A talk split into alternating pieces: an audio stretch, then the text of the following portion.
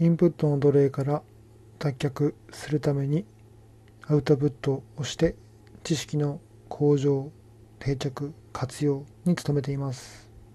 「よみがえるロシア帝国」という本を読み終わりそうです。今後書きの増補文を読んでいて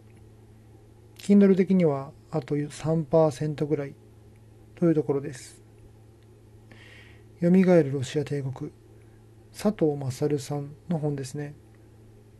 読んだきっかけとしては古典ラジオのウクライナ会がきっかけです。その回の配信前でツイッターで古典クルーとおぼしき人がこれを機に少しでも自分なりにロシア・ウクライナ関連の本を読んだ上で古典ラジオの今回のシリーズを聞いた方がいいんではないかというふうな趣旨のことを言っていてなるほどなと思いました。目から目くそが落ちました。確かにその通りだなと思って古典ラジオ、まあ、エンタメとしての面白さもありつつ圧倒的な情報の有益性や恣意的な方向づけがないフラットな立ち位置。そんなところもあって、まあ、素晴らしいメディアコンテンツだなというふうに思っていてただそれをいいダクダクと情報をもらいっぱなしでいるという、うん、自分もいましたし結構そういう人多いんじゃないかと思います。ただ古典ラジオですら一情報源として最終的に大事なのはいろんな情報を踏まえて自分で判断をして自分のポジション何をいいと思うか悪いと思うかあるいは決めないかそういったところを判断しなければならないということを思いました。ただまあメディアの情報としてはなかなか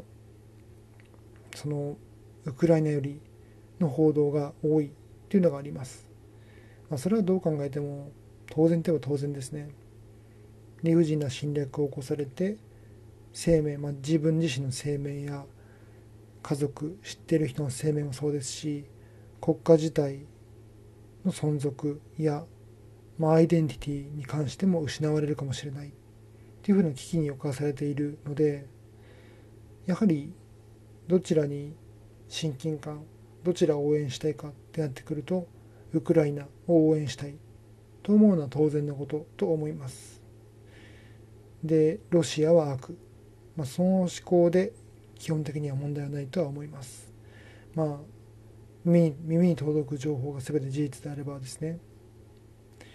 でただロシアのこともしくはロシアを色眼鏡をかけずに見るということがうん、ま、必要ないかというとそんなことはないと思います。西側諸国からではない目から見た、まあ、つまりロシア内部とか、まあ、ロシア、まあ、親ロシア的な目でロシアを見るというのも一つのなんだろうな視野視座という意味では大事なことと思います。もちろんそれでロシアを信頼するというかというとまた別の話ですけども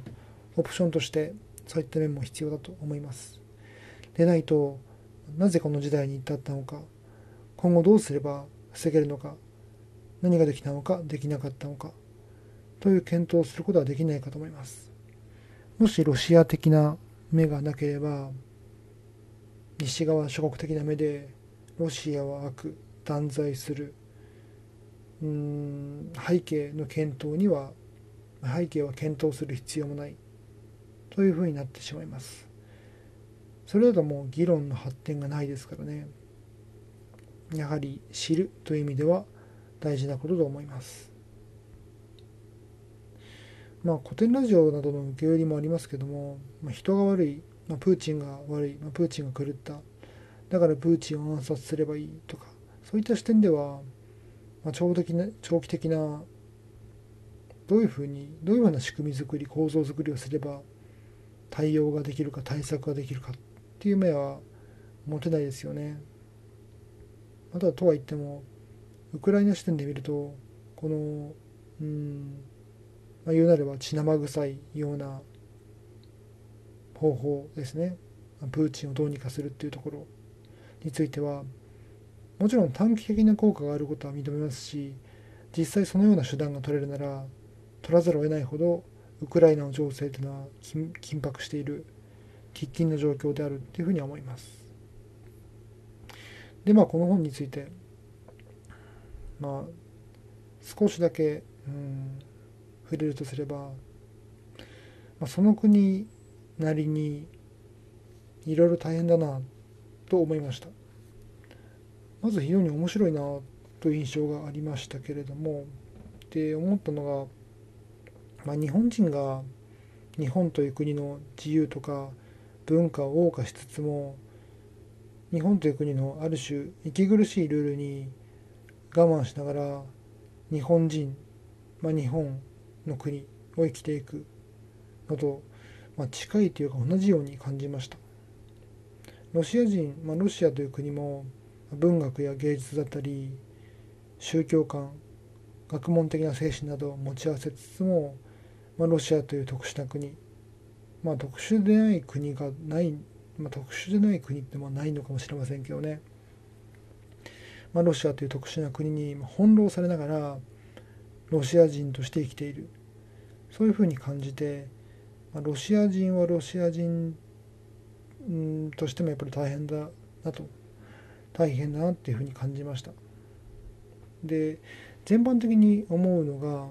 結構専門的な話が多いです。例えばマルクスとかイデオロギーだったり神学、まあ、キリスト教ですね、まあ、それ以外の宗教もありますけれども神学と国家観。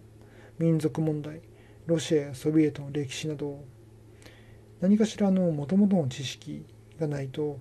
ほとんどというかあまりついていけない話題に思います。まあ、事実私はそういった素養はないので本当に上辺をかすめ取る程度のことしか受け取ることはできませんでしたけどもこれがもし何かどれか一つの項目でも事前にある程度分かっていてそこを足がかりにして読むことができればより楽しめたんじゃないかなと思います。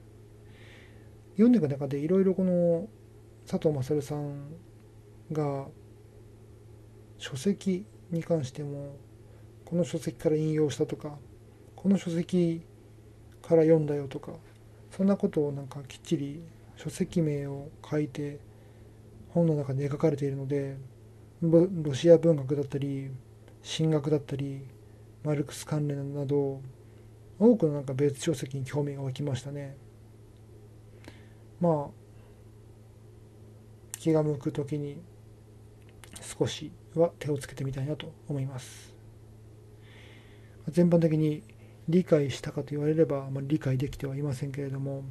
そういった、まあ、ロシアロシアの中身の